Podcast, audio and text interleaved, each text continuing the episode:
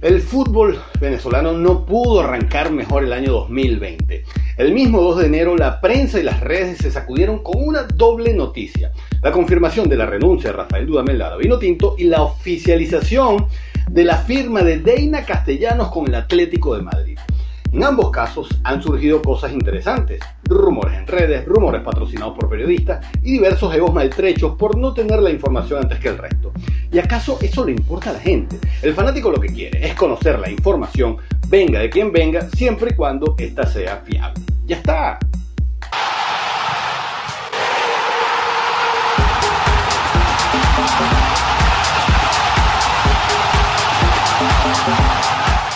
Hola, ¿qué tal? Bienvenidos a Fútbol en Línea. Mi nombre Armando Naranjo y en Twitter como arroba naranjazos o el del programa arroba Fútbol en Línea. En el programa anterior no hubo espacio para referirme a la importantísima noticia que significa el fichaje de Deina Castellanos con el Atlético de Madrid, equipo de la Liga Iberdrola, la primera división del fútbol español femenino. La noticia de la renuncia de Dudamel de alguna forma eclipsó esta que se sale de lo común y tiene un impacto total para el fútbol venezolano, para el fútbol femenino venezolano y mundial. También en este programa me referiré luego al próximo DT de la Vino Tinto que parece que no quedó muy claro tras el programa al respecto grabado y publicado junto antes que este. Ya el nombre se tiene, pero no se podría hacer oficial porque en cualquier momento las cosas se pueden caer o se pueden torcer. Entonces, Deina Castellanos, la mejor futbolista de Venezuela, posiblemente la mejor de todos los tiempos cuando se retire, es la primera además en llegar a un equipo de élite del top mundial. Sí, porque el Atlético de Madrid es una organización top y su equipo femenino también. El Atlético de Madrid de Deina ahora ha sido campeón de la primera división en cuatro oportunidades, tres de estos títulos seguidos en las últimas tres temporadas. Es decir, poca cosa. Deina está entrando por la puerta grande del campeón de la élite del fútbol femenino, así con todas las letras. El Atlético de Madrid femenino fue capaz de llenar el Wanda Metropolitano en la final, el nuevo estadio del Atlético de Madrid con capacidad para más de 68 mil espectadores cómodamente sentados. Esto puede servir para brindarnos la dimensión de lo que significa su fichaje. Es más, fíjense en este par de datos. Casi 200.000 suscriptores ganó la cuenta de Instagram del Atlético en solo 24 horas tras el anuncio. Y los cuatro posts de su fichaje se han convertido en los cuatro posts que más interacción han tenido en la historia de la cuenta en Instagram del Atlético de Madrid.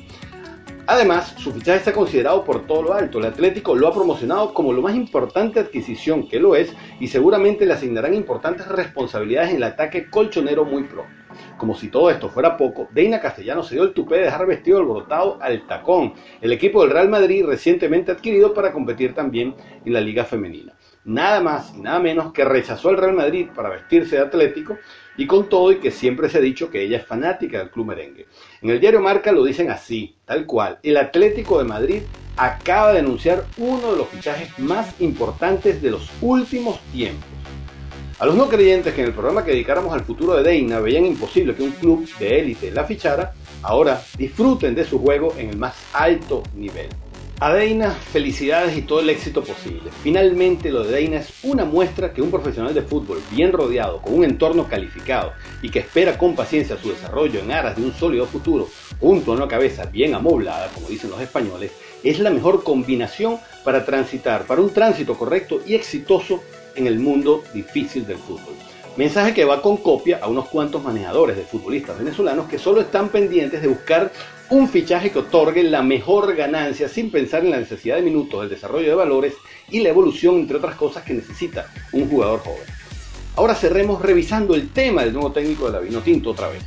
Ya el círculo se cierra y no hay muchas vueltas que dar.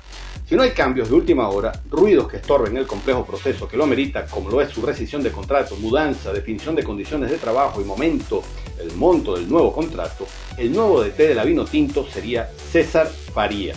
En el programa anterior comentábamos sobre las últimas tres opciones para el banquillo de la selección de Venezuela atendiendo a tres criterios muy personales. El rumor más fuerte, la posibilidad más lógica y la información más precisa que desde adentro me proporciona. Entonces, el rumor más fuerte Daniel Farías. Desconozco el origen del rumor, pero hasta periodistas con mucho nivel de crédito han manejado esta tesis. Incluso el día de la renuncia de Dudamel se dio como un hecho.